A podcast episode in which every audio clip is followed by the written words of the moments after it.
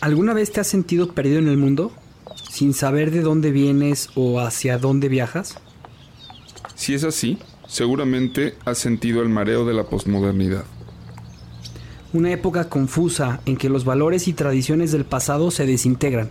Y se reconstruyen para llevarnos hacia un mundo desconocido. Yo soy Juan Pablo Lorriaga. Yo soy Javier Leuchter. En este podcast hablaremos de las preguntas que te haces todos los días. Acerca del mundo, la historia, las relaciones y sobre ti mismo. Esto es Náufragos. Una guía para el navegante postmoderno.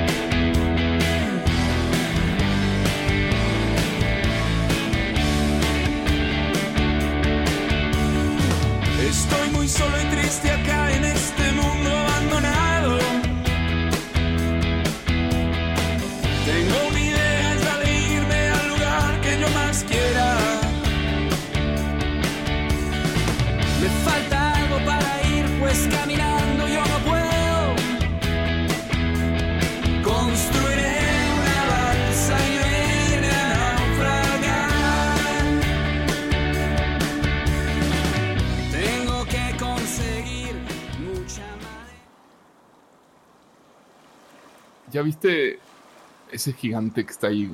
Es como Goliat, ¿no? Sí, eh, es, es enorme, güey. Gigantesco. Es la, la montaña, güey. Sí, es como la montaña de, de, de, de Game of Thrones, güey. Oye, güey, esa es una. ¿No? ¿Sí esa es una? Sí, claro. Jorge, ¡Hey! ¿Qué ha habido? ¿Cómo andas? ¿estás, ¿estás siendo encantado por sirenas o qué estás haciendo en esta isla? Oye, hasta que lo dijiste no me he dado cuenta, se me hace que sí, ¿eh? Se me hace que eh, me atrajeron el, canto de las sirenas, pero ahora me, doy- me estoy dando cuenta que tiene unos colmillotes y se me hace que no me voy a aventar al agua porque ahí voy a quedar.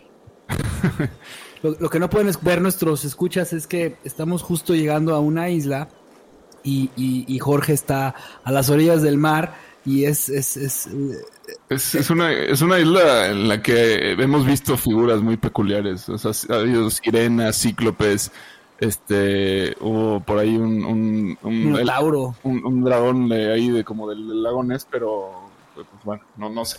No sé. ¿Qué, qué- tú que vienes de acá, de, de- de esta isla, ¿qué nos puedes contar?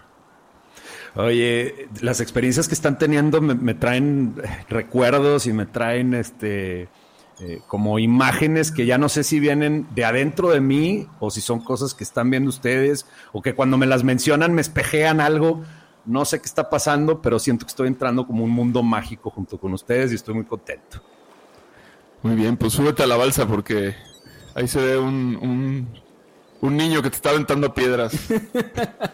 Y no soy yo.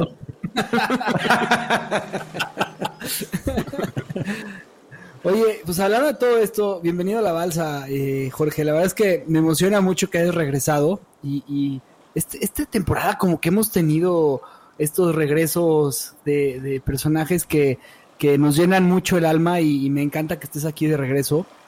Pero mientras platicabas de imágenes y de como que me hizo mención esta, esta definición de mitología, eh, que, que al final la mitología, como, como decía eh, Jung, que pues es- son, son estos eh, arquetipos y es la forma en que nuestro inconsciente se comunica con nosotros. ¿No será que estaremos viendo alguno de nuestros miedos en esta isla? Sí, definitivo. Miedos, deseos, anhelos, preocupaciones. eh, nos estamos viendo a nosotros en potencia también, ¿no? O sea, yo creo que, eh, como dices, definitivo, eh, la mitología no son solo historias para ser contadas de forma entretenida los unos a los otros, sino creo que son como poderosas guías para el espíritu, ¿no? Son así como pues la canción que canta nuestra alma de alguna u otra forma para que nuestra conciencia la escuche y, y aprenda cosas. Entonces, Este, creo que tiene sentido que empecemos a ver todas estas cosas mágicas. Y, sí, a mí también ya me urgía regresar con ustedes. La verdad es que qué, padre, qué sabroso.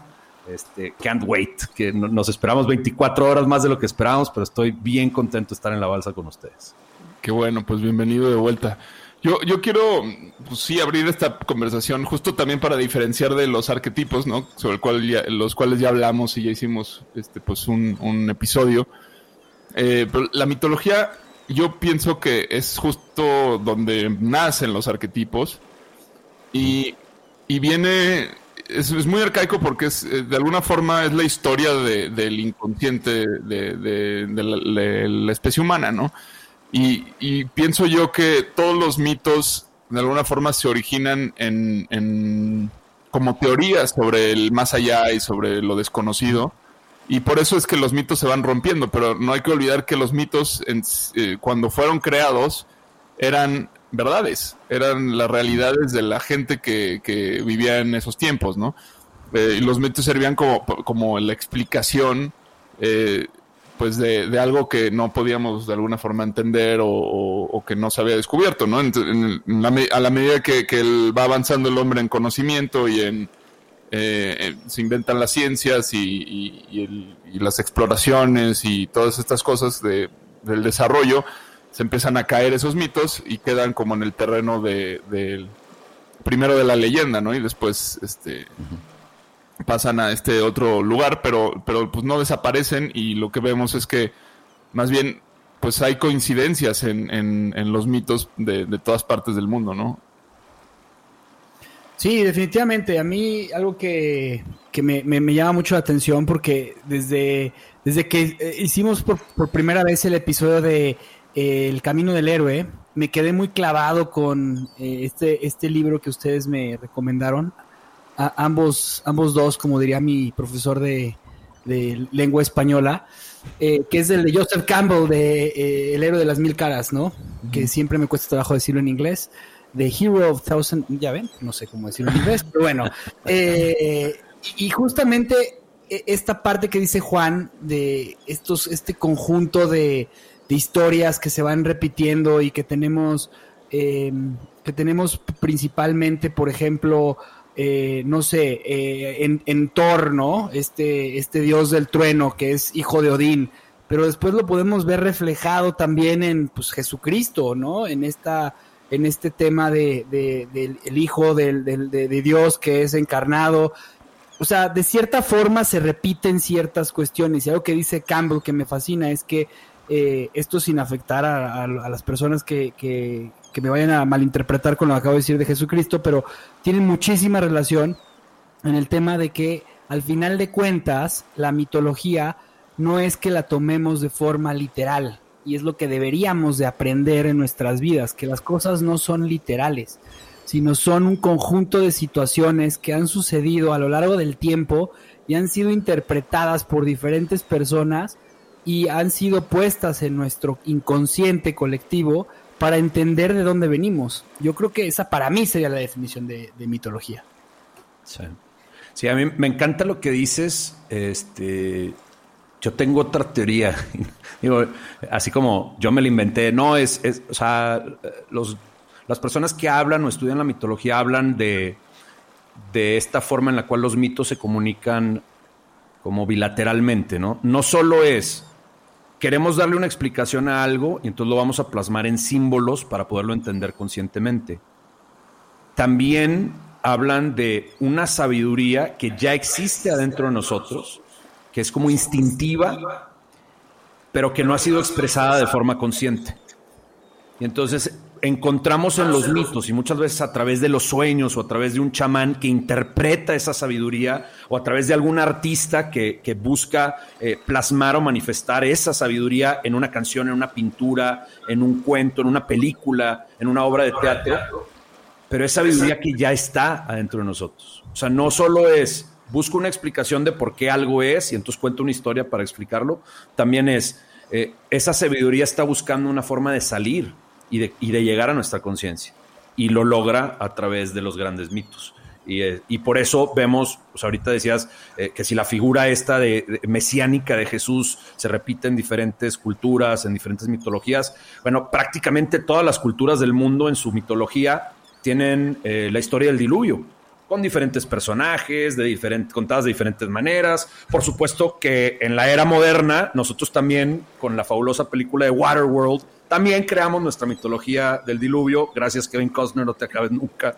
Este, todo el mundo tenemos esa misma eh, leyenda, mito, historia, cuento, relato, que al ratito hablamos de la diferencia entre todos estos conceptos, pero todos tenemos eso y por algo ha de ser. No solo es eh, como explicar cómo cuando llueve mucho y los, ríos se desbordan y cómo las, las primeras civilizaciones siempre existían este, alrededor de agua, o sea, principalmente cerca de ríos y de ríos caudalosos que tendían a desbordarse. O sea, no solo es eso, sino que también nos habla de, de cómo eh, estos ciclos en nuestra vida, eh, el camino del héroe es un ejemplo fabuloso de cómo nuestra vida es cíclica y cómo vamos recorriendo ciertos ciclos. Y, cuando, y, llega un momento en donde necesita pasar esa agua y llevarse todo, todo lo que no sirve, todo lo que no funciona, y, y necesitamos como sabernos desprender de ello, ¿no? o sea, desapegar de las cosas que de alguna manera quizá ya eran anclas que nos estaban deteniendo, dejar que el agua pase y se lleve todo eso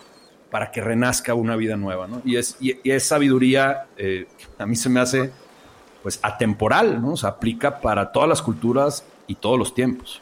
Y, y, bueno, está muy presente en la actualidad, ¿no? Si, nos vamos a... Bueno, a ver, al final de cuentas, la mitología pues tiene que ver con el politeísmo, ¿no?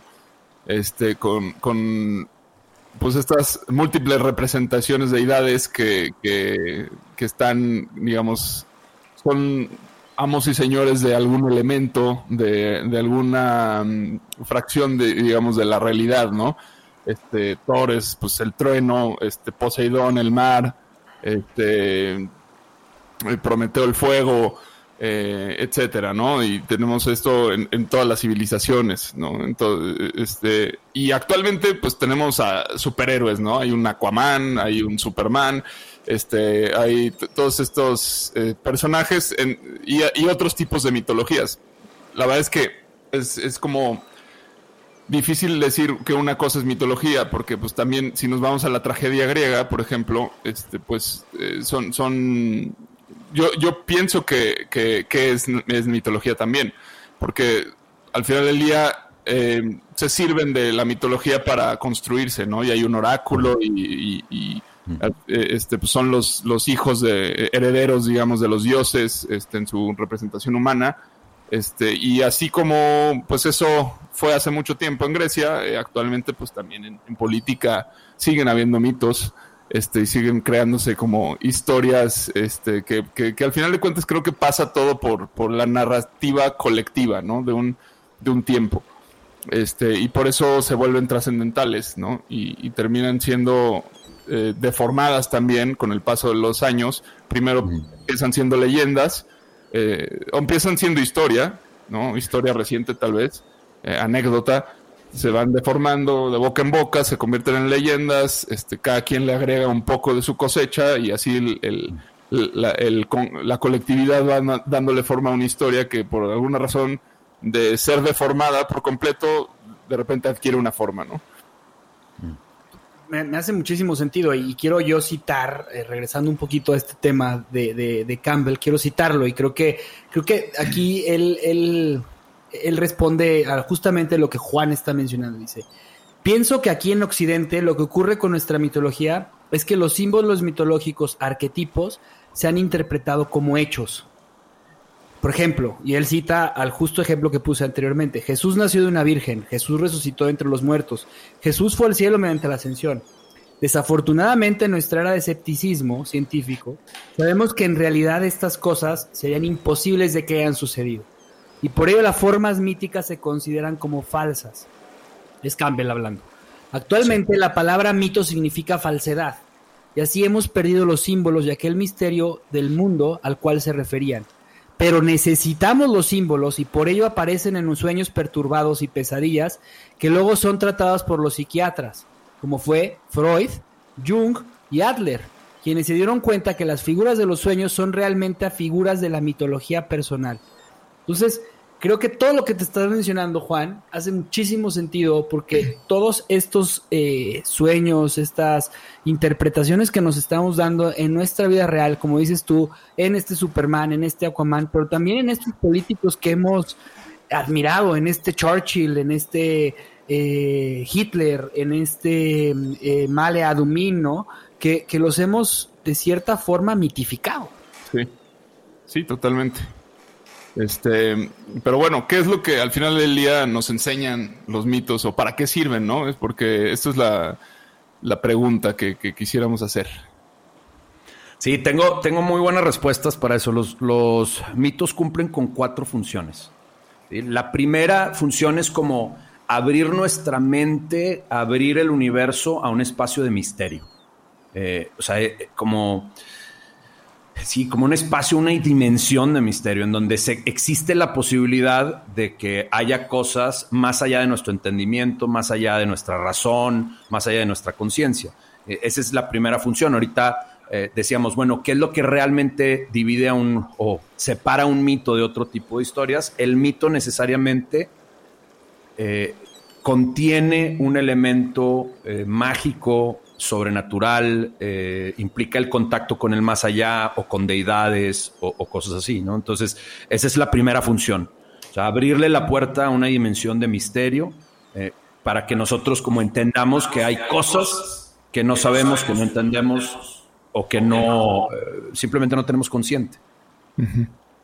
Luego, la segunda función, o quieren platicar un, un poquito de la primera y luego continuamos con las otras. Pues a mí me, encanta porque justamente lo que, lo que tú mencionas en el, en el libro este que les recomiendo mucho de que es este de, de, DK, es la, la, editorial, justo en la introducción, se llama el libro de la mitología, justamente la primera frase del libro en la introducción dice que eh, los mitos son algo que más que simples relatos.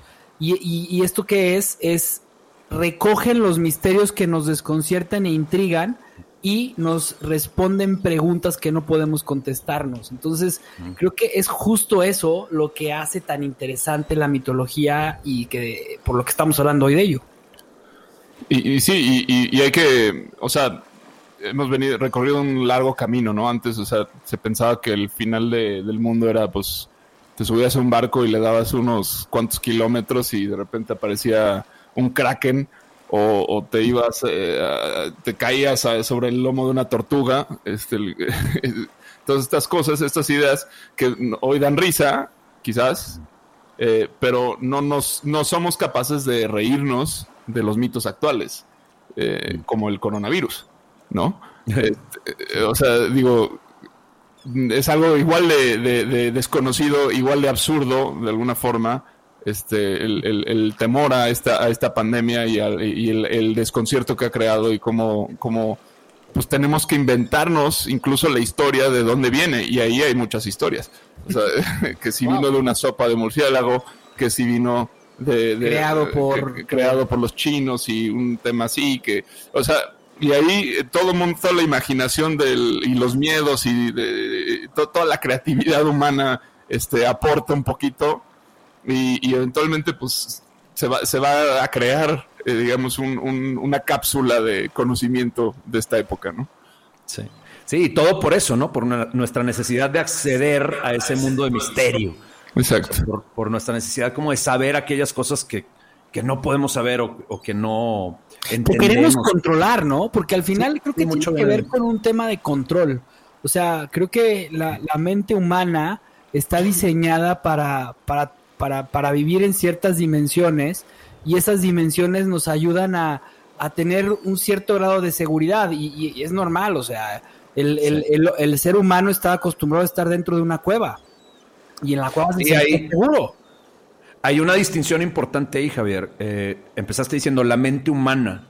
Y sí, la mente humana eh, necesita ese control para sentir que está sobreviviendo. El ser humano puede existir en, absoluta em, incertidumbre, carencia de control y, podemos ser perfectamente felices. Pero nuestra mente está diseñada muchas veces para, o sea, es, es, el cerebro, es, es, es, el, literal, es como la computadora, o si lo quieren decir en castellano, es el ordenador, ¿no? O sea, nuestra mente ordena Y, y el orden implica control. Y es, es como, quiero saber, quiero saber, quiero saber. Ahora, la segunda función de los mitos es la función cosmológica.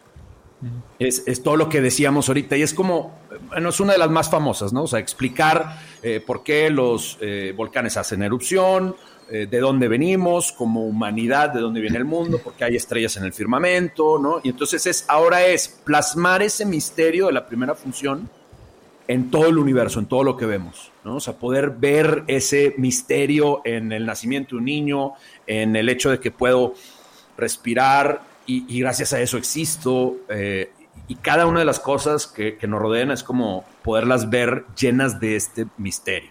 ¿no? Esa es la segunda función de la mitología. Ok. ¿Y cuál sería la tercera función? La tercera es eh, el aspecto sociológico, ¿no? O sea, están diseñados también los mitos para crear sociedades, culturas, y, y, y no solo crearlas, sino darles las herramientas para que se sostengan.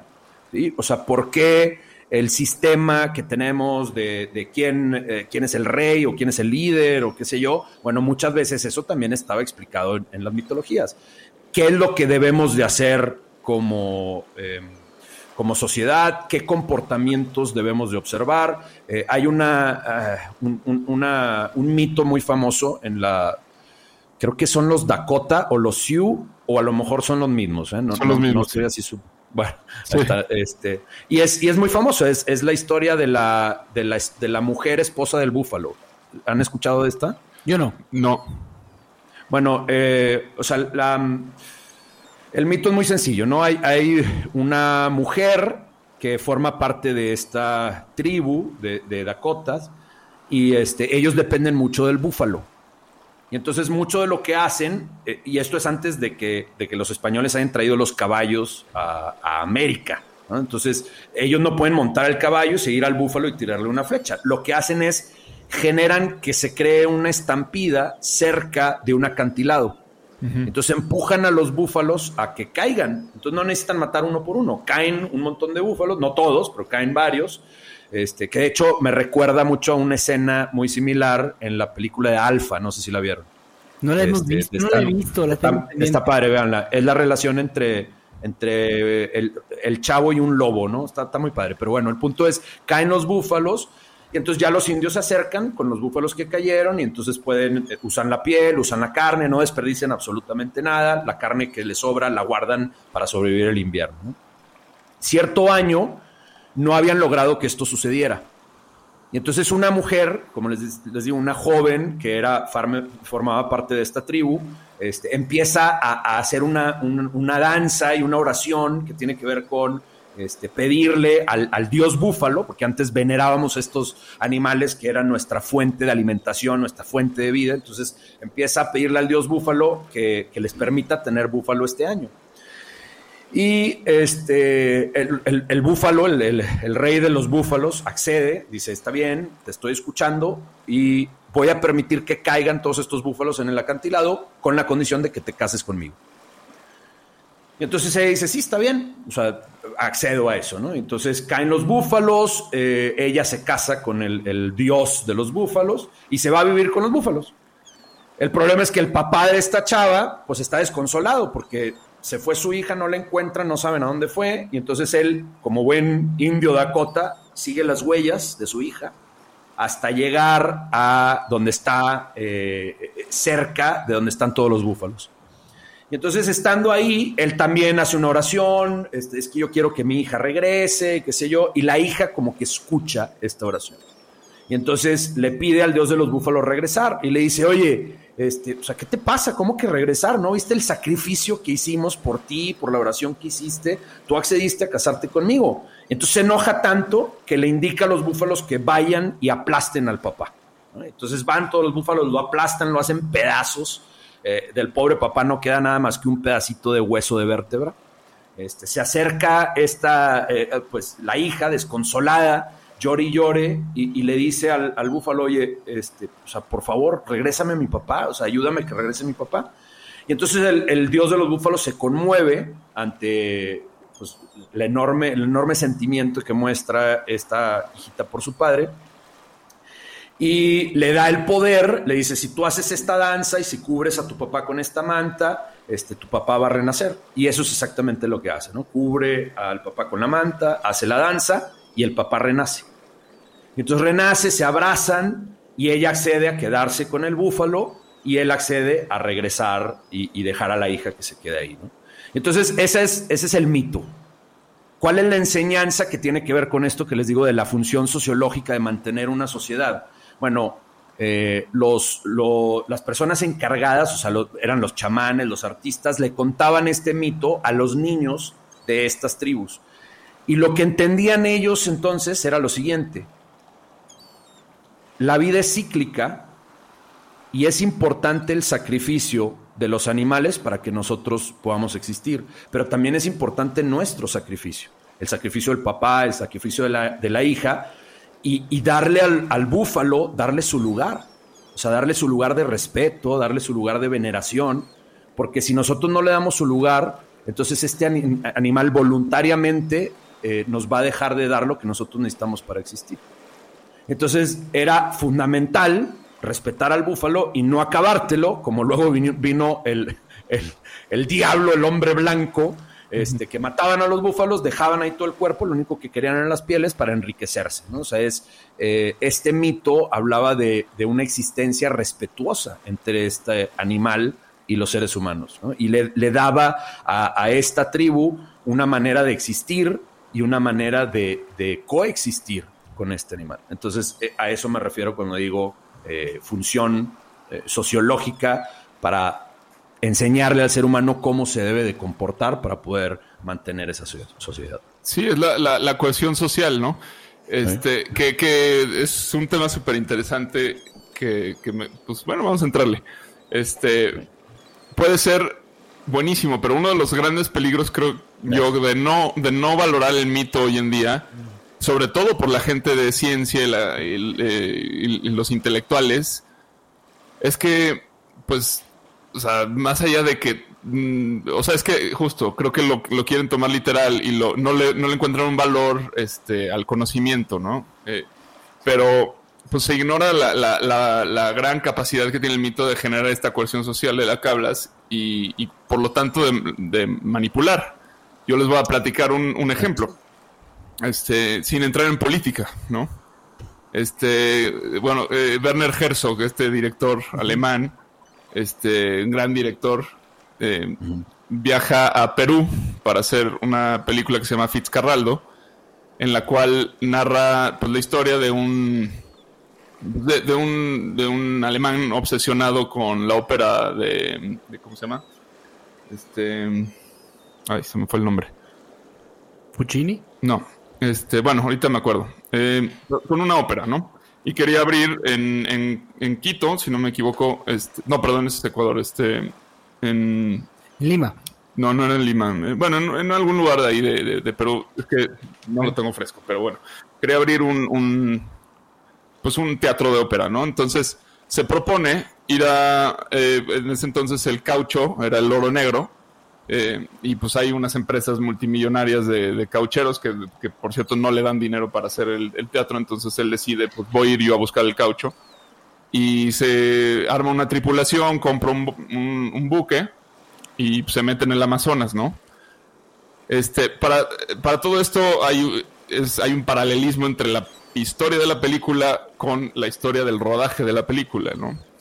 Este, en la que en la película sucede que en un momento, pues ya el buque es como secuestrado por, por una tribu indígena y, y le, le, cuentan ahí, le traducen a, a, Fitzcarraldo la historia de supuestamente que tienen un mito en la que va a venir un hombre este dorado, un hombre blanco, este que es pues es una deidad, ¿no? Entonces, pues eh, Fitzcarraldo se aprovecha de esta situación Dice yo soy. Dice yo soy y, los, los esclaviza y bueno, total, tenían que ir a dar una vuelta enorme, así como una especie de península, muy larga, muy peligrosa, y deciden que mejor no, que van a cruzar por arriba del monte, de, un cerro gigantesco, ese buque, para llegar al otro lado, no a manera de atajo, pero así como se escucha, o sea, van a arrastrar por el, por el Amazonas, van a subir un cerro, un buque gigantesco y lo van a bajar del otro lado para, para hacer un atajo, ¿no? Pues, total, que, que, que esa es la historia de la película, pero también fue la historia del rodaje. Y ese hombre Wow. blanco era, era Herzog. y, Oye, aparte Herzog tiene todo, todo así como, desde cómo habla y todo. Por supuesto que te lo imaginas siendo una deidad, no manches. Sí, sí, sí, pero entonces empezó el rodaje, es, eh, este, y, y pues los indígenas realmente, pues de alguna forma sí estaban siendo pues manipulados o fueron la mano de obra de toda esta construcción para poder hacer esto, que al final pues eh, era tan la mano de obra de la producción como del, de la película, ¿no? O sea, era el Wow. detrás y, y enfrente de cámaras. Este, y, y, y Klaus Kinski, que es el que representaba a Fitzcarraldo, se vuelve loco y, y, pues ya es completamente también se, se deja absorber por Fitzcarraldo, ¿no? Entonces él ya iba a todos lados, o sea, ya, ya no había tema de que si de acción y corte, o sea, eh, eh, en todo momento él era Fitzcarraldo y los, los indígenas le dicen a Herzog, oye, este, este señor está mal, está maldito, este, lo- lo- ¿quieres que lo matemos? Porque, o sea, golpeaba gente, este, disparaba, hacía cosas que, que no, ¿no? Herzog le- le dijo, sí, pero cuando yo les diga. ¿no? Ah, wow. O sea, sí. Es que imagínate a Herzog, ¿no? Con esa voz. así de- No, bueno. Bueno, to- total, hay una escena en la que está comiendo Fitzcarraldo y llegan todos los indios y, y lo quieren matar. Y ahí es cuando. Herzog les dijo, cuando yo les dé la orden. Entonces, bueno, eso es, es mu- es muy épica esa escena porque está comiendo y el estrés, o sea, todo lo que estás viendo ahí es, es real. Es básicamente real. Este, y bueno, pues total, después lle- llegan, bajan el buque, este, los indios sueltan el buque, este, y, y, pues ahí van arriba de, de- del buque Van Herzog y Fitzcarraldo y todo eso queda grabado. Y todo eso es real, o sea, se pudieron haber matado ahí, ¿no? Es- O sea, entraron, digamos, en esta, en este mito que ellos mismos crearon, pero que, que se compaginó con, con- con el mito que ya existía en este lugar y del cual se aprovecharon. Eh, y bueno, al final termina siendo la ópera arriba del buque. Es una gran película, es- este, pero justo ejemplifica como el hecho de que si sabes cuál es la, la narrativa y sabes cómo jugarla, eh, la cohesión social, o sea, el poder que eso, que eso da es enorme, ¿no? Y creo que es algo que vale la pena reflexionar muchísimo sobre pues nu- nuestra idiosincrasia en Latinoamérica, porque eh, así es como llegan al poder muchísimas personas que no deberían estar ahí realmente y que, que, pues tienen otros propósitos, pero son muy hábiles manejando este, este tipo de narrativas, ¿no? Sí, definitivo. Creo que em, la revolución del pensamiento científico es como la balanza de, de haber entrado en sociedades en las cuales eh, se podía ejercer un poder casi absoluto aprovechándose de los mitos. Y ahí es donde empezamos a, decir, a ver, no, espérame, o sea, vamos a, a- ver a los mitos como algo falso, vamos a ver a los mitos como simplemente eso, como una historia, vamos a pegarnos lo que decía ahorita, lo que leía ahorita Javier que decía Campbell, ¿no? O sea, vamos a pegarnos al pensamiento científico, este, a la lógica, a la razón, a los números, a la evidencia, este, a lo que podemos comprobar, eh, para poder hacerle frente a, estas personas que abu- abusaron por, literal, por siglos de poseer el control de la interpretación de los mitos para quedarse con el poder y, como dices, este, ejercer cohesión social sobre las, las sociedades, valga la redundancia. Y además, o sea, fíjate, fíjate lo que está bien interesante. Los mitos has dicho que tienen tres funciones, ¿no? La primera es como la del conocimiento, de dónde venimos, que podríamos decir que es esta necesidad de control, ¿no? O sea, la cosmología también, lo mencionabas, que de dónde vienen las cosas. Y, y finalmente es, el, o sea, yo creo que es el control, el conocimiento, pero al final es la civilización, o sea, la, la, la, la cohesión social, como lo acaban de, de mencionar. Eh, al final, estas tres, eh, estos tres objetivos están también dentro del pensamiento científico. O sea, el entendimiento de las cosas a través de la tesis y a través de la síntesis y a través de la de, de, De la antítesis. de la antítesis, ¿no? O sea, está, existe, están ahí y, es no, no deberían de contraponerse. ¿Por qué? Porque al final, al final de cuentas, la explicación de algo literal tiene una visión súper miope. Porque ser humano no nada más es eh, este acción, porque también es, es, es, es, una, es, es, un, es un complemento, o sea, es un viaje hacia el interior y el mito eso es lo que te invita a hacer. O sea, te invita a entender, como lo decías ahorita, con esta, eh, el sacrificio de, de, del papá y, y que se apiada. Pues a mí me recuerda a esta película que en algún momento hablamos tú y yo, que era Pocahontas, y me recuerda a Avatar, y me recuerda al Rey León, y, y, está interpretado en Hamlet, ¿no? Y está interpretado en, en, en, la filosofía de Platón, de, al salir de la cueva, o sea, todo esto está ahí, ¿no? Y, es, es, es, lo que nos debería de estar eh, haciendo pensar, y es creo que lo, por lo que estamos aquí hoy. Pues bueno, ¿cuál, ¿cuál es así como un mito que traigan ustedes que quieran aquí poner? Que, les haya dejado. Falta la cuarta función. A ver, ah, ¿cuál es la cuarta? Eh, que para mí es la más importante, es por la cual eh, yo me enamoré de los mitos. La cuarta función es la función pedagógica. O sea, también el aspecto de los mitos de enseñarle a cada mm. persona cómo eh, ser o cómo vivir como ser humano en cualquier circunstancia. Esa para mí es la, la, función, pues la que más utilizo, ¿no? O sea, es, eh, como, les he dicho varias veces, eh, yo, yo pues hago muchos paralelismos con la gente eh, a la que le doy coaching en los cursos, con historias, con cuentos, con mitos, y, les queda clarísimo. Hoy mismo, hace ratito de hecho, estaba en una sesión de coaching uno a uno con una chavita este, que decía, o sea, su historia básicamente era esta, ¿no? era, ella de chiquita procuraba ser, ella es la segunda, lo cual también es otro arquetipo, el segundo hijo, ¿no? Ella procuraba ser de los hijos, procuraba ser la alegre, la que no se metía en problemas, la que le generaba vitalidad a, su familia. Y entonces en algún momento le pregunté, este, ¿y para qué hacías esto? O sea, ¿cuál era tu propósito? Y ya se queda ella pensando, dice, creo que mi propósito era mantener unida a mi familia, mantener juntos a mis papás. Yo veía que tenían tantos problemas que yo creía que a través de quitarles varios problemas podía ayudarles a, mantenerse juntos. Y yo, yo que ya sabía lo que había pasado con, con los papás, le pregunté, ¿y qué se sintió haber fracasado? Y, ah, se pone así como bien triste. Entonces le digo, a ver, ¿cuál es tu película? ¿Te gustan las películas de Disney? Y me dice, sí. Le digo, ¿cuál es tu película favorita? Y me dice, Enredados.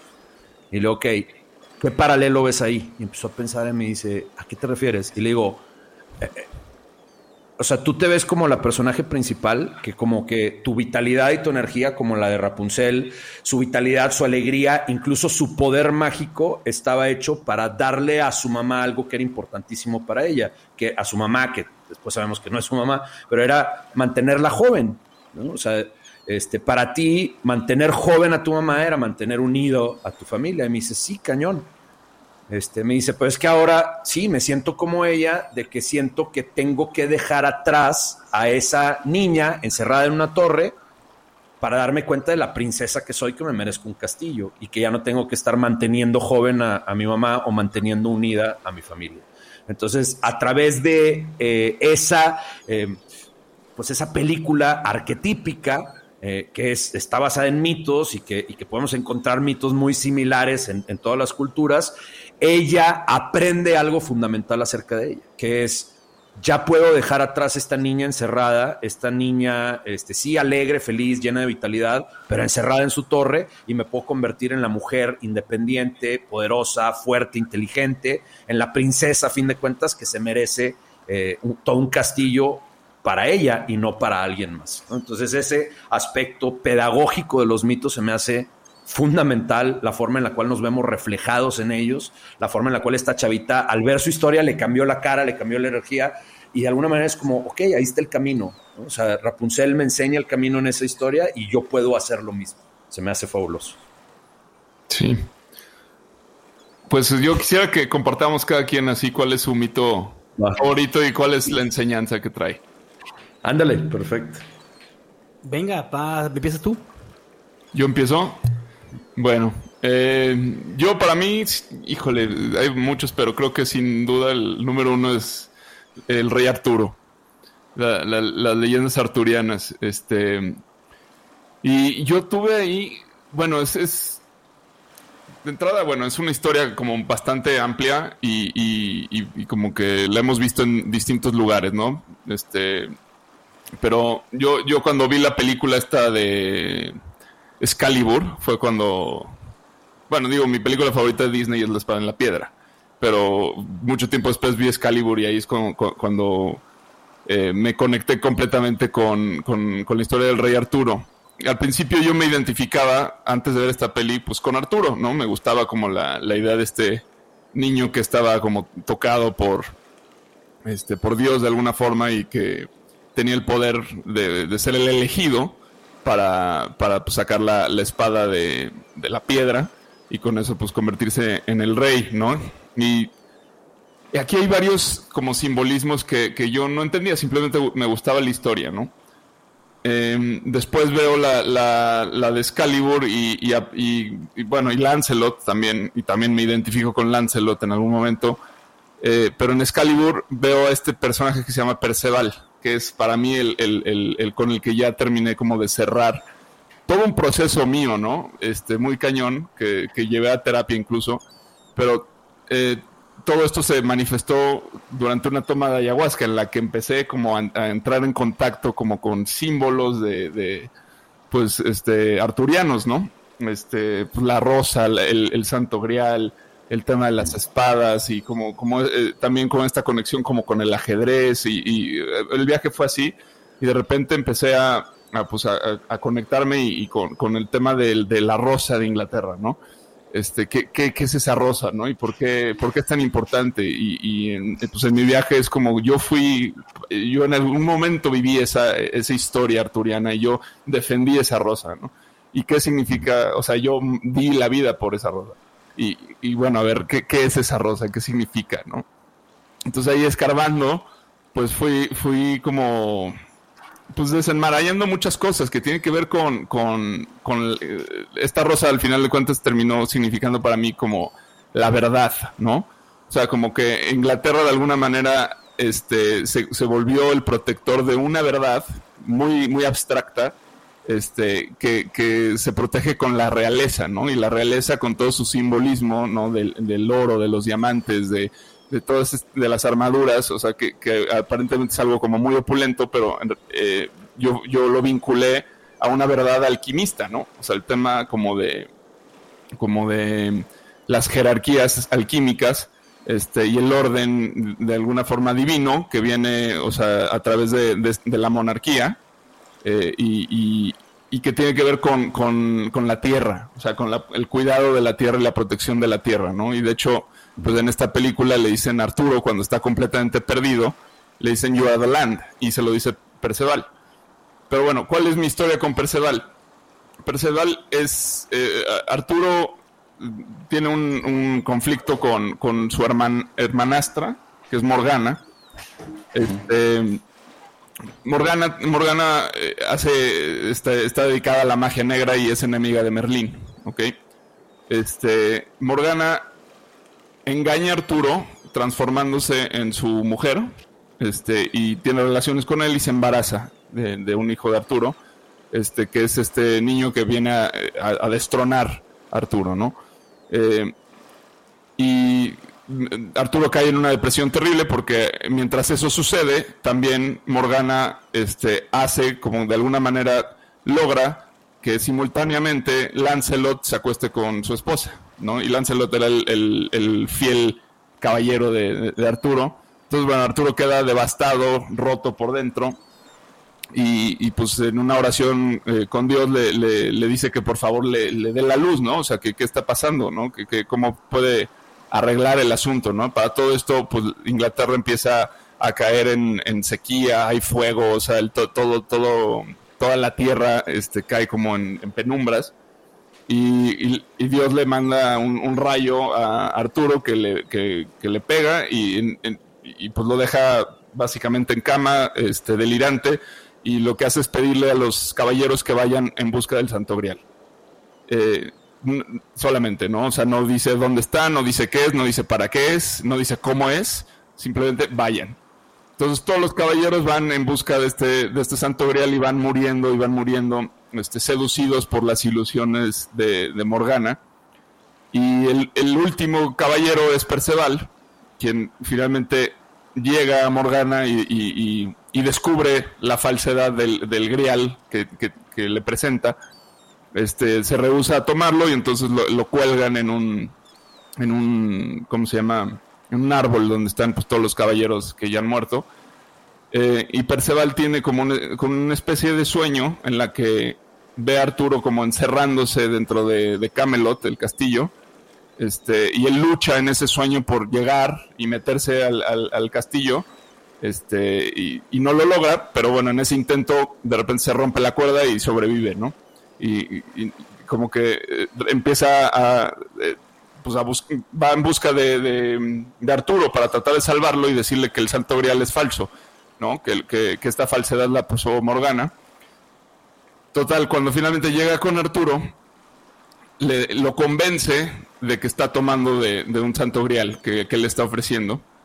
Este, y ahí Perceval es el que le, seduce a Arturo, o sea, le, cuenta todo lo que ha vivido, todo lo que han sufrido, todos los, lo- lo- los caballeros que murieron buscando ese grial y que finalmente lo tiene y que debe beber de él, porque él es la tierra, ¿no? Y, si no si no bebe de él no va no va a sanar y no va Inglaterra nunca va a volver a hacer lo mismo y en ese momento pues esta rosa de la cual realmente no es no, es- no forma parte de la historia eh, arturiana pero es, es el símbolo de esto no esta esta verdad este va a quedar eh, pues se va a romper no Va- va- va- lo, va a tomar la magia negra Total, pues Artu- Arturo bebe de la, de, la copa y, asume que él es la tierra, ¿no? Y, ahí se revitaliza y, bueno, total, pelea con, con su hijo hijastro. Este, y finalmente, pues gana y luego man- manda, manda a, a, a Perceval a tirar la, espada de Excalibur al, al agua. Yo, ¿por qué me resonaba tanto esta historia? Eh, pues resulta que en mi mundo, o sea, eh, el- la figura de Arturo representaba a la de mi padre. O sea, es la, es la familia con la que naces y, y es, y es de alguna manera yo estaba como en un momento pues de, en el que pues mi familia era, estaba en una etapa muy vulnerable justo, o sea, pues que divorcio y todo el asunto. Este, y Perceval resultó ser como, como mi papá. Y, no, perdón, eh, Arturo fue como mi papá y yo, yo fui como Perceval, que, que de alguna manera me, me fui a- a- al mundo a, pues, a circularlo en busca de, de, pues, este elixir, de esto, de esto que pudiera hacer renacer, digamos, a mi familia. Este, me encontré con, con, con que pues, todo era como una especie de, de ilusión, regreso, este, y, y- la, intención es como el, el- asumir que todos somos ese Arturo, ¿no? O sea, que, que ese mito, de alguna manera, ese, eh, es la experiencia de todos, es lo que todos han, eh, vivido, es el sufrimiento, es el sacrificio, es, todas estas cosas, y en el momento en el que eh, pues le da, le da a Perceval de tomar a Arturo de ese, de ese santo grial, pues en realidad es- era yo como alimentando mi propio superego, ¿no? Para, para poder acceder a yo ser el dueño de mi propia vida, el, el- yo ser el dueño de mi propia tierra, ¿no?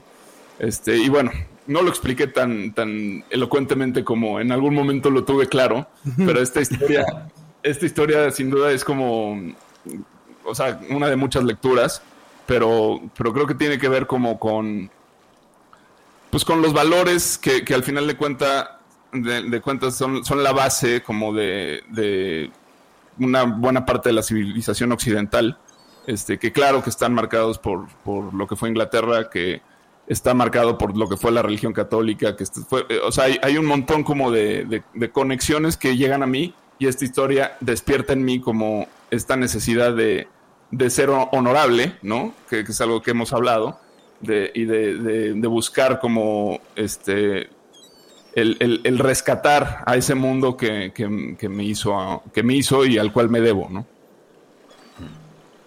Está genial. Me encanta. Oye, Además, la- la- eh, lo bueno es que dice que, que- que le faltó elocuencia, ¿no manches? Se me hizo No. genial todo.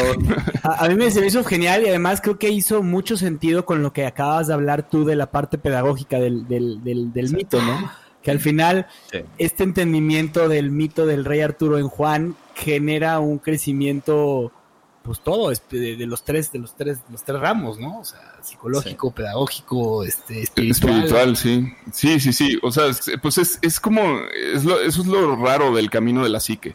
O sea, creo que la psique no, no, fun- o sea, en en esto es en donde yo soy más, más partidario de Jung que de Freud, ¿no? O sea, Freud cree que, que la psique tiene un camino de este tipo, o sea, que se explora por medio de la aventura, que, que implica el, el agarrar tu espada, tu armadura, salir, buscar, este, o sea, esto- estos cuentos de caballeros, este, pues son eso, y, y esta aventura, pues es, no es otra cosa que el camino del héroe, ¿no?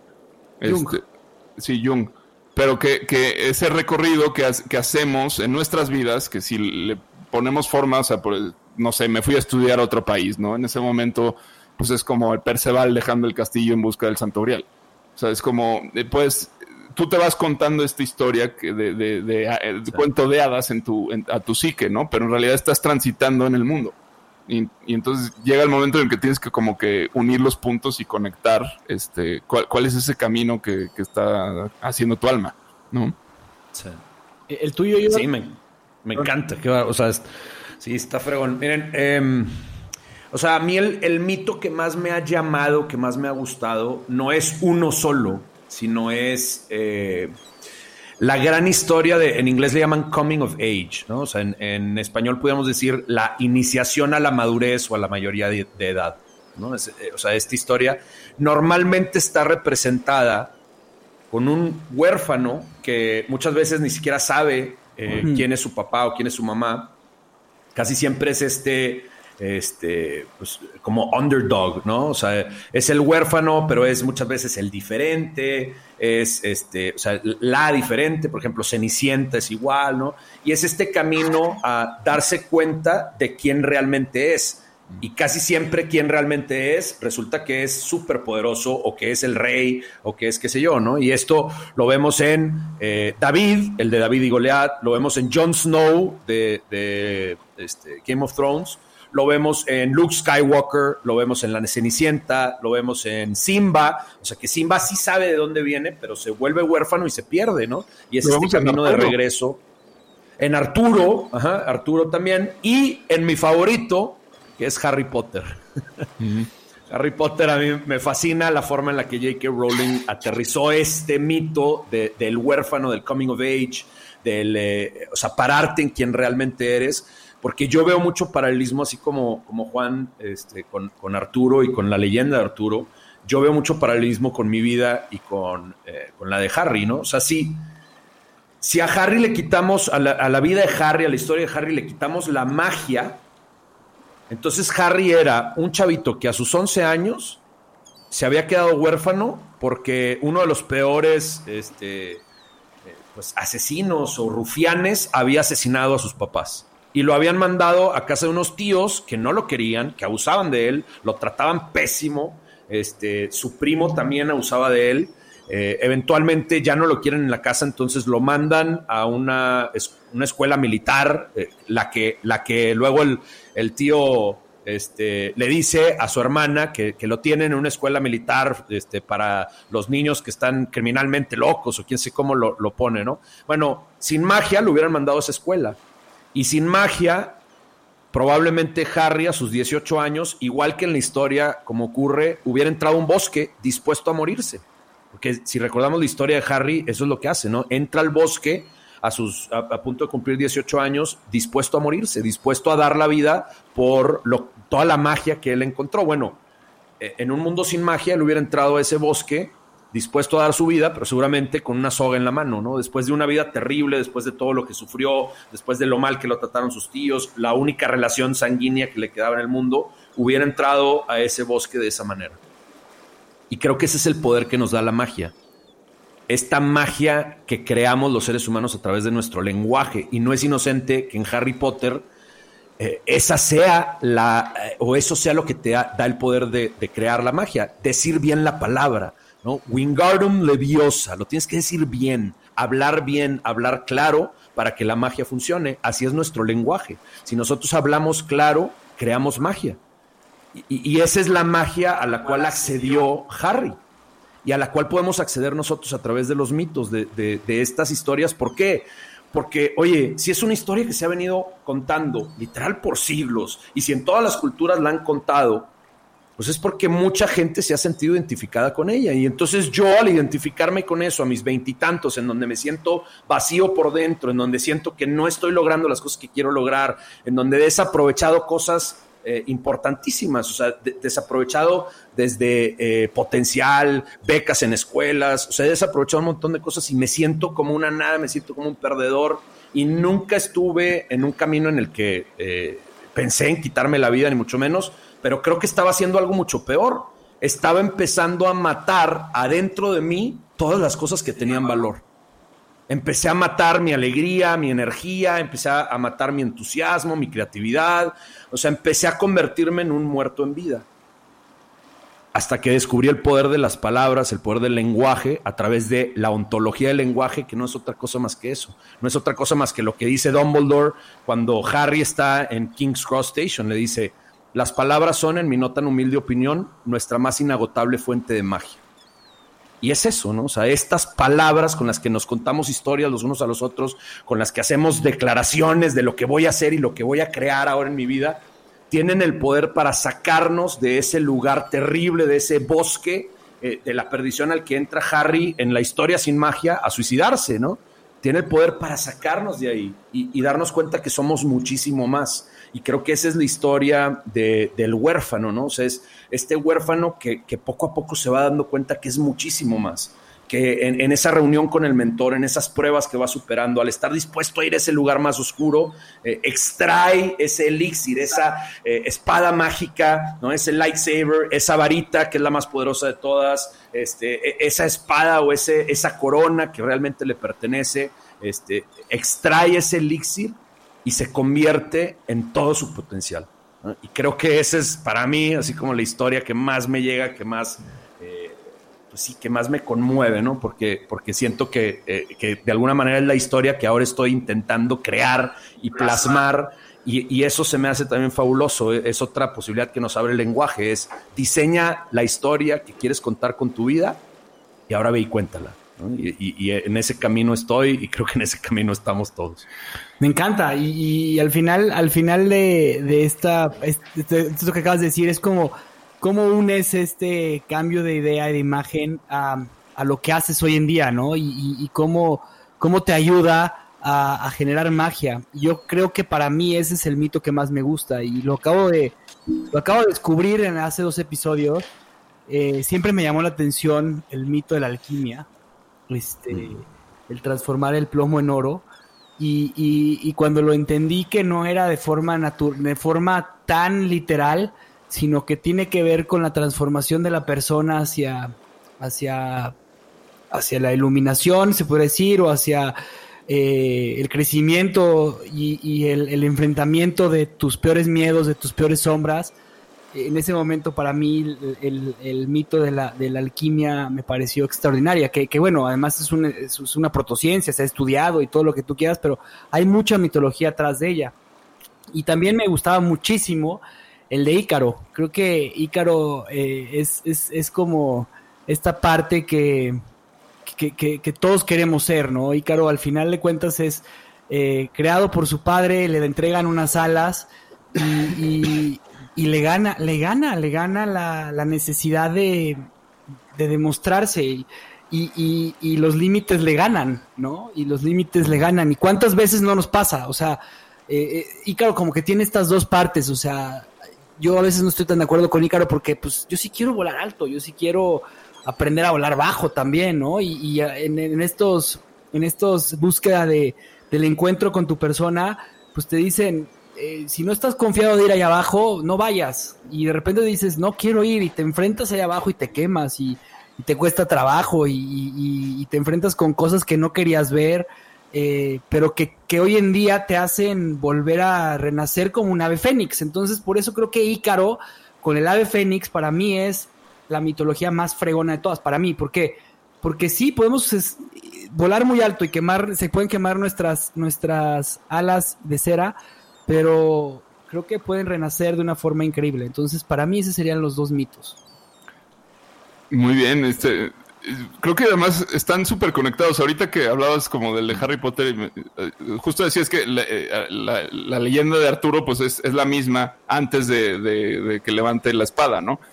Este, pues, también es, adoptado y tiene todo este, este tema de, un pasado, este, que, pues, su, su, papá que era, este, no me acuerdo ahorita el nombre, este, Ulrich creo, este, pues, ser un conquistador, abusador y, pues termina usando a Merlín para que lo transforme a él en, el esposo de una reina de la cual se enamoró.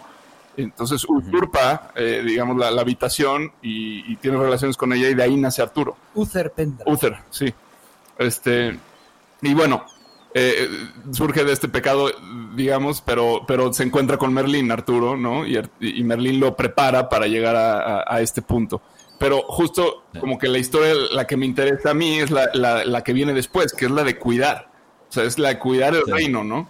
Este, y, y también, pues, creo que el, ave fénix, eh, bueno, en este caso no, no, es lo mismo, pero es eso, es, llega un punto en el que, o sea, todas estas historias tienen varios altibajos, ¿no? Y este del principio, pues, es como el camino del héroe en su iniciación, pero luego lo que nos da miedo, creo que a muchos, es pensar lo que sigue que es después del matrimonio, justo, ¿no? O sea, se, supone que esta historia del coming of age eh, eh, o, el rites of passage, ¿no? Que es este, eh, termina con la boda del héroe, que es cuando finalmente encuentra el reino.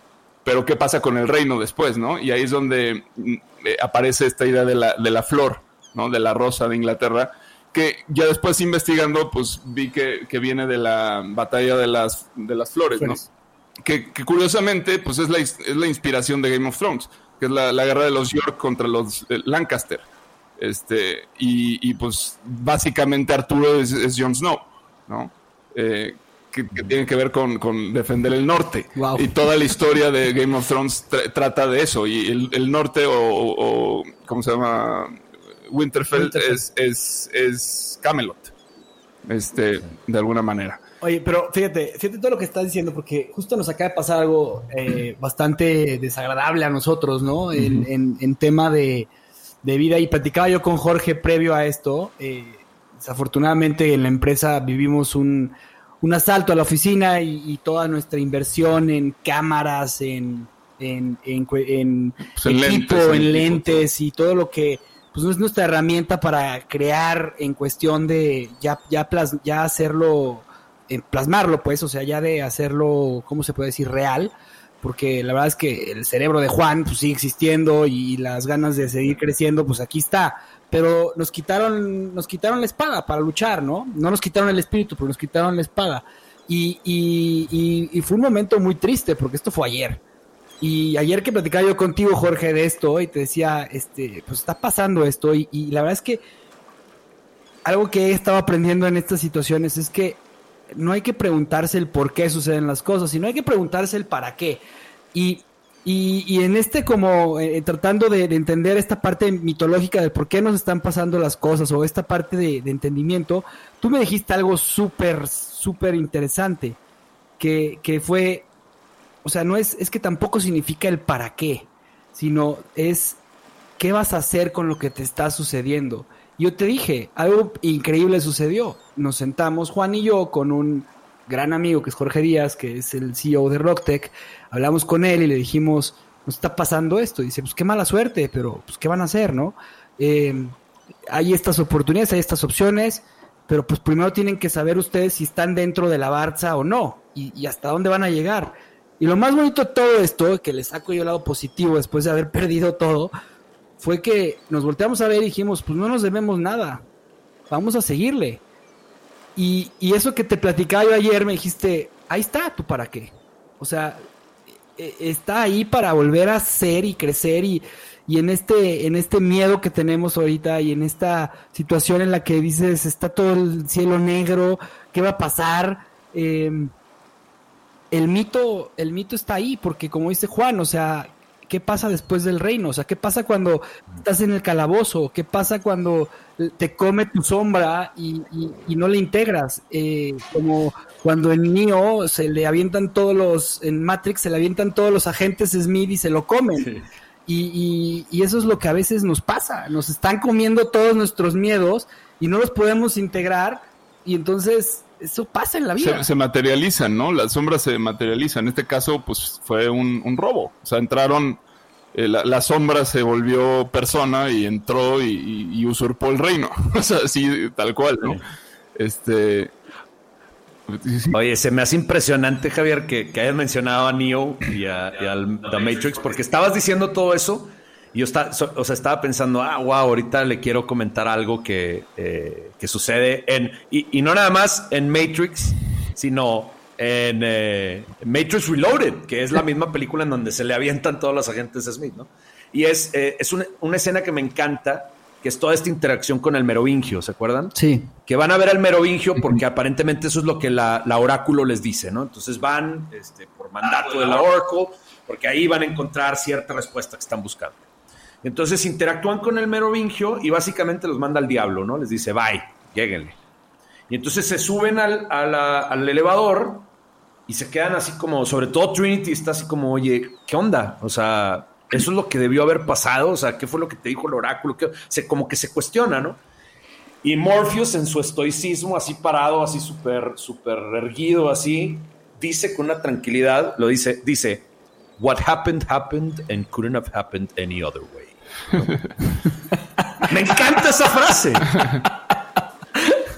Porque es, o sea, no, no es el, el destino viendo de atrás hacia adelante. O sea, no es de que, es que esto pasó porque era el destino. No, es esto ya pasó. ¿Qué destino le vas a dar? Exacto. ¿Qué significado le vas a dar? ¿Qué para qué le vas a asignar a esto que ya pasó? Y entonces una vez que en tres, cuatro años voltees para atrás, vas a decir, es que tenía que pasar eso para que entendiéramos esto otro. Claro, porque eso elegiste. O sea, no es que tenía que pasar esto para que tú aprendieras esa lección. Es que una vez que pasó, dijiste, esta es la lección que voy a aprender de esto. Y para mí así funciona el destino. O sea, no es, no es algo que te, que te dicen, va a pasar esto y exactamente eso pasa. El destino es, ya que pasó algo, no lo puedes cambiar. ¿Qué significado le das? Pero, así funcionan los relatos y así funcionan los mitos, porque al final de cuentas tú interpretas lo que está sucediendo y podríamos ver esto como una tragedia. Pero te la voy a complicar poquito. ¿Qué, qué pasa con Edipo, Rey? Eh, que va con el oráculo, le dicen su destino. Sí. Y intenta huir de su destino y de esa forma termina cumpliéndolo. Sí. Eh, Kung Fu Panda. Uno encuentra su destino en el camino que toma para evitarlo. Mm. ¿Verdad? Sí. todo lo que hacen para que no se escape, no me acuerdo el nombre, pero el tigre, ese malo que está fregón, el de la 1, este, todo lo que hacen para evitar que se escape es exactamente lo que acaba em, como creando el escape del tigre este, ¿no? es como un jaguar de las montañas o no sé qué sea, ¿no? Este, y, eso en, términos de coaching ontológico, eh, eh, lo que le llamamos es lo que resistes persiste. Si yo, em, si yo si yo tengo cierta resistencia, por ejemplo, ante mis suegros, o sea, yo, mi creencia es, mis suegros son unas personas difíciles, cada vez que vamos a su casa hay pleito, este, entre ellos y, mis cuñados, y luego a mí me meten en sus broncas y entonces acabamos peleándonos, ¿no? si, yo tengo esa creencia acerca de mis suegros, la siguiente vez que vaya a casa de mis suegros, voy a ir a la defensiva voy a ir tenso, voy a ir hasta enojado ya de entrada quizá, ¿no? ¿Por qué me obliga mi esposa a ir con mis suegros? Siempre lo mismo, que sé yo. Y si yo llego con esa actitud, lo que va a acabar pasando en casa de mis suegros indefectiblemente es que vamos a acabarnos peleando porque yo estoy a la defensiva, porque ya vengo de malas, qué sé yo, y luego voy a decir, ya ves, lo sabía, tenía razón. Y ahí es donde lo que yo temo que pase y lo que yo creo que pudiera pasar es exactamente lo que acabo creando. justo hace este lunes fue, ¿no? Es que tuvimos, eh, tuve una conversación con Javier, ¿no? En la que dijimos, a ver, estamos viendo esta serie que se llama DC SOS, ¿no? Donde este, tienen una dinámica en la que dicen, a ver, en, en un minuto, tienes un minuto para decir tus peores miedos, aquí nadie va a juzgar, nadie va, este, na- tú sácalos, ¿no? Cabe mencionar que es un gran ejercicio en pareja. O sea, para con tu pareja es un gran ejercicio. Pero en esta sociedad creo que somos como pareja, o sea, en buena onda, porque así, así es como nos llevamos.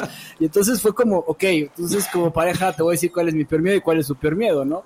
Y, y, y justo. Y, y mi peor miedo, le dije, o sea, mi peor miedo es que nos vaya tan mal que tengamos que vender los equipos para liquidar a los empleados y, y- y se acabe todo. Bueno, a- eh, eh, el jueves pasó algo mucho peor. o sea, eso, pero, pero sin ningún tipo de, de recompensa o de, bueno, de liberación de culpa o de nada. Este, y se puso Oye. triplemente complicado. Este, y sin embargo, bueno, ahí está el equipo, ahí está la gente, este, y ya no están los equipos, ¿no? Eh, pero, pero bueno, pues sí, se manifestó el destino en este caso. No, y lo, y lo que están haciendo ahorita es impresionante. Y aquí es donde también entra eh, el poder de, de cierto tipo de mitos diferentes. ¿Cómo puede ser que eh, poco más de 24 horas después de que les pasó algo que ni siquiera te imaginaste como lo peor que les pudo haber pasado, ¿no? Tú dijiste, ¿qué es lo peor que me puede pasar? Y pusiste la vara muy alta, güey. O sea, te la, te la dieron todavía más bajo. Y, y no han pasado dos días y estás aquí cagado de la risa de lo que pasó. Es impresionante, ¿no? O sea, y, y muchos mitos tienen también ese poder.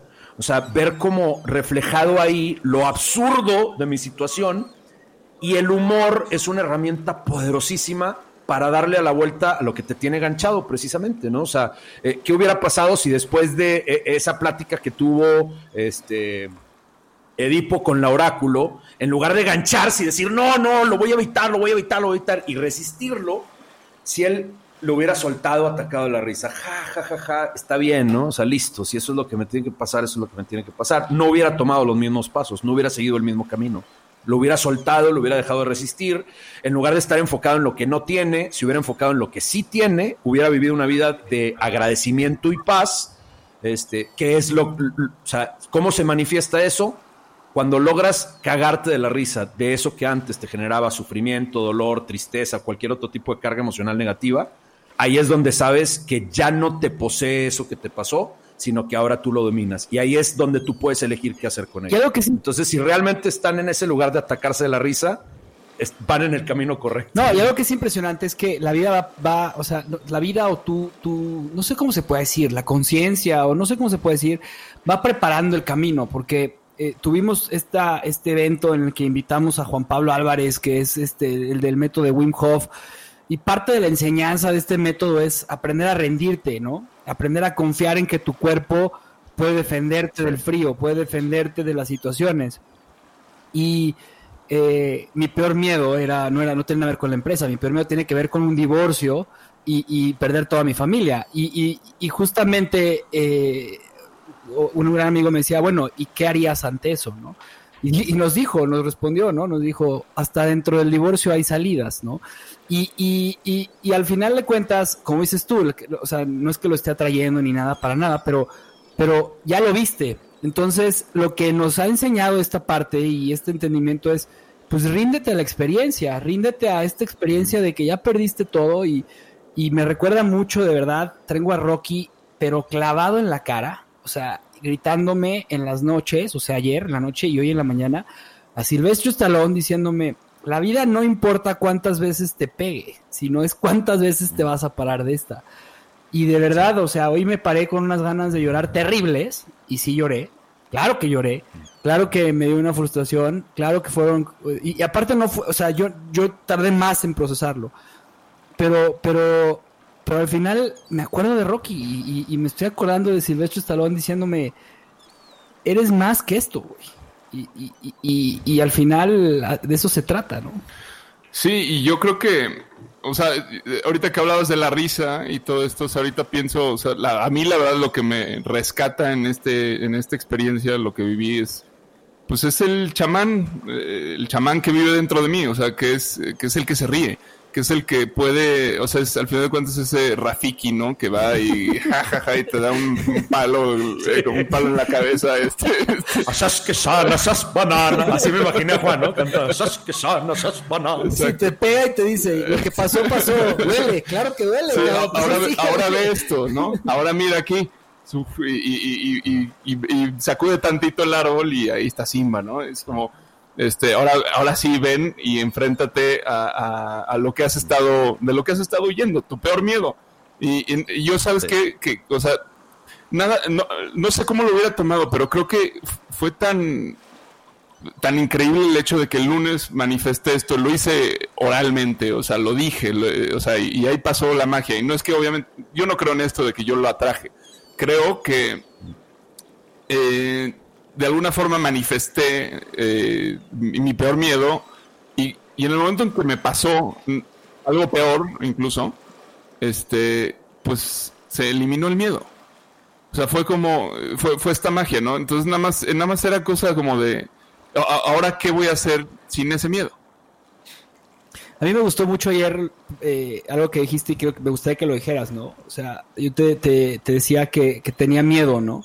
Y, y tú, tú, Jorge, me dijiste algo sobre el miedo y me gustaría que lo, que lo expresaras, porque creo que eh, eh, de, de esto se trata también la mitología, eh, de esto se trata esta plática, se trata de que existen miedos y, y, y el miedo, Sí. el, ¿qué es el miedo, no? En, en, en, en- nuestras historias, en nuestros relatos y, y, esto que dice Juan, ¿qué, qué pasa ahora, no?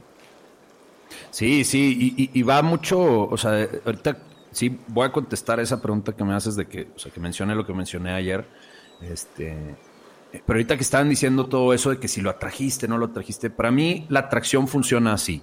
Si tú estás vibrando bajo y te roban, es lo peor que te pasó, eh, o sea, ¿cómo vamos a salir de esta? Y eso ocasiona un pleito entre socios, porque fue tu culpa, porque no cuidaste bien, porque yo te dije que pusiéramos cámaras, porque esto, porque el otro, porque qué.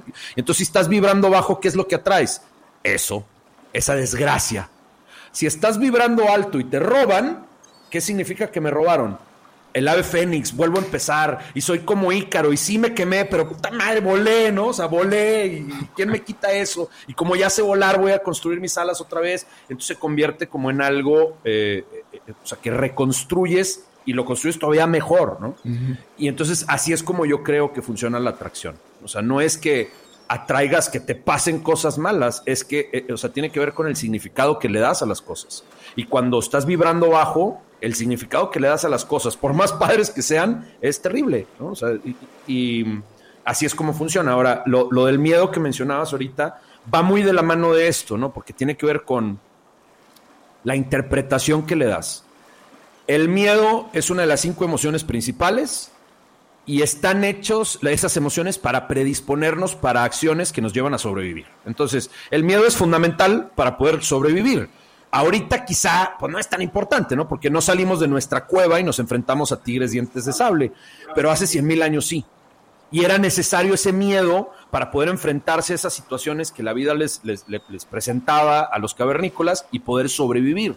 ¿sí? El miedo los hacía que, que, eh, la adrenalina bombeara y que la sangre se fuera a las extremidades y que pudieran pelear o huir o incluso quedarse eh, congelados para ver si el peligro pasaba y no los veía, no los percibía. El miedo es fundamental. O sea, el miedo nos protege o protege nuestra vida y no hay nada más importante para nosotros que nuestra vida. Entonces, por eso le decía a, a Javier ayer, le decía, hey, o sea, está bien tener miedo, porque el miedo solo aparece cuando detrás de él hay algo que verdaderamente nos importa. O sea, hay algo que queremos y que tenemos miedo de no obtener, o hay algo que tenemos y tenemos miedo de perder.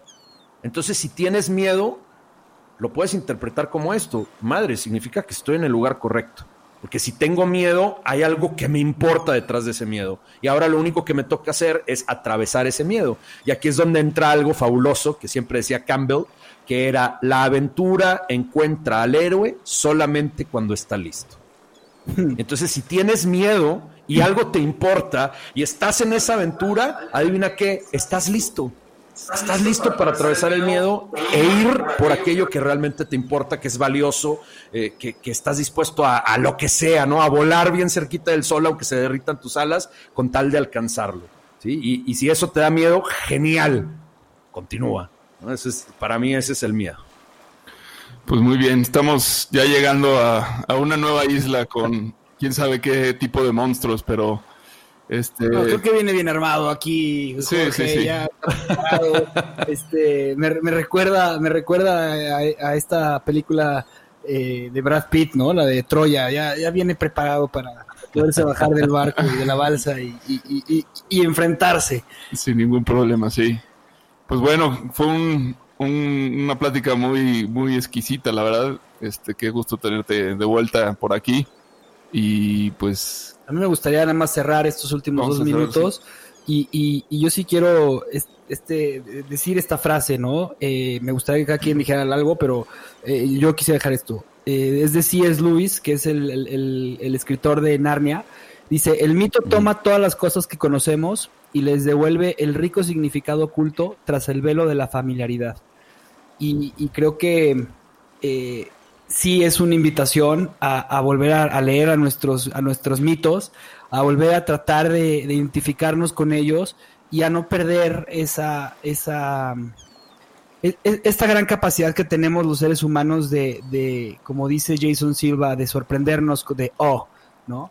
Creo que el, el mito es a lo que nos invita. Entonces, pues sí, eh, enfrentemos nuestros miedos, enfrentemos nuestros peores eh, demonios, pero hagámoslo con esta capacidad de asombro. Pues yo me quedo con.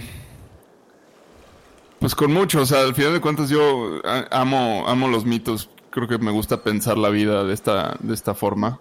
Creo que es, es el complemento de la historia, que también es igualmente importante. O sea, la precisión histórica creo que es, es esencial, pero, pero eh, es tan importante eh, como el mito, ¿no? El mito es al final de cuentas el camino de, de nuestro inconsciente y, en la medida que podamos absorberlo y reflexionarlo y, no solamente quedarnos con la historia superficial de, ah, qué padre estuvo la aventura, sino esto, o sea, qué significa cada, cada una de- de esas etapas que va pasando el héroe y cómo podemos aplicarlas a nuestra vida y reflexionarlas y ubicarnos este, en algún mito, porque todo el tiempo estamos transitando en algún mito. Es- eso, es garantía. O sea, no hay nada nuevo bajo el sol. Creo que eso lo dijo este, el rey Salomón. Y vaya que pues, hay muchos mitos desde ese entonces. Y fabuloso. Eh, bueno, yo con lo que me quedo es lo siguiente. En mi niñez, lo normal era eh, hacer una pequeña oración antes de consumir alimentos. ¿no? O sea, antes de este, comer, eh, hacíamos una, una oración de, de tradición católica y le agradecíamos a Dios y a las manos que prepararon los alimentos porque nos dieron que comer. Con el tiempo, eh, mi mente racional me empezó a alejar como de ese tipo de creencias. Y ahora cada vez que alguien decía, oye, vamos a rezar, vamos a agradecer los alimentos, era, "Ay, qué flojera. ¿no? O sea, bueno, anda. Y entonces hacía el ritual, que el ritual no es otra cosa que el mito personificado o actuado, pero hacía el ritual pero sin sustancia, ¿no? O sea, sin, sin fondo, sin trasfondo, porque no entendía el mito detrás de ello. Una vez que me empiezo a clavar otra vez en este, que igual no sé si este término exista, pero yo lo empecé a usar desde hace tiempo, es el pensamiento mitológico. O sea, que empiezo, como decía ahorita Juan, ¿no? a, a ver las cosas eh, con, ese filtro de la mitología. Entiendo otra vez con mitos como el que les conté hace rato de la princesa Dakota- de, de los Dakota que se casa con el, con el dios búfalo. Empiezo a entender el significado detrás y la importancia de ese pequeño rito de agradecer mis alimentos. ¿no? Que es como agradecer lo que tengo, ser consciente de lo que estoy ingiriendo y comiendo, eh, comérmelo con, con- con esa paz y con ese agradecimiento en lugar de con esa gula. Este, o sea, eh, conlleva un montón de cosas. Y entonces le, do- le empiezo a dar otra vez significado a esos rituales. ¿Por qué es importante todo esto? Joseph Campbell también decía algo bien importante. Decía, ¿quieren saber qué es lo que puede pasar con una civilización que deja de hacer importantes sus mitos y sus rituales? Es muy fácil. Lean el New York Times. Y creo que a eso podemos llegar si solamente actuamos esos rituales como yo empecé a hacerlo, en automático, por inercia, porque me dicen que eso es lo que tengo que hacer, se desvirtúan los rituales, dejan de tener peso, dejamos de entender lo que significa ser humano y todo esto por alejarnos y desapegarnos de los mitos. Entonces, hay que volver a ellos, hay que eh, tener pensamiento mitológico para entender lo que nos pasa, lo que pasa fuera de nosotros, para entender eh, la naturaleza cíclica de la vida, de cómo si ahorita parece que todo está terrible, esto va a pasar, y cuando parezca que todo está genial, también eso va a pasar, ¿no? O sea, como dice eh, Ned Stark, winter is coming, Entonces va a venir. Y si lo entendemos con esa mentalidad, con ese pensamiento, mentalidad mitológica, creo que nos, nos genera hasta cierta paz, este, nos podemos reír de ese tipo de cosas y, podemos enseñarle esto a otras personas para que vivan con esta misma plenitud. Y esa es, ese es ahora eh, mi gran misión y, pues los mitos, por supuesto, que son una herramienta que utilizamos todos los días en el podcast que tenemos Javier y yo, en mis sesiones de coaching, en los cursos que doy, para poder ayudarle a la gente a que elija esa historia que quiere contar y que la cuenten lo mejor posible. Muy bien. Gracias, gracias Jorge de corazón, este y vamos a tirar ancla. Tiramos ancla. Gracias Jorge, un abrazo. Genial, no, gracias a ustedes igual otro. Gracias por escuchar nuestro programa. Te invitamos a seguirnos y a interactuar con nosotros en redes sociales. Tu opinión es muy importante para nosotros. Queremos saber lo que piensas sobre los temas que tocamos y sobre cómo podemos mejorar. Búscanos en Instagram, Facebook y YouTube. O en nuestro sitio web, naufragospodcast.com. Buen viaje. Nos vemos en el siguiente puerto.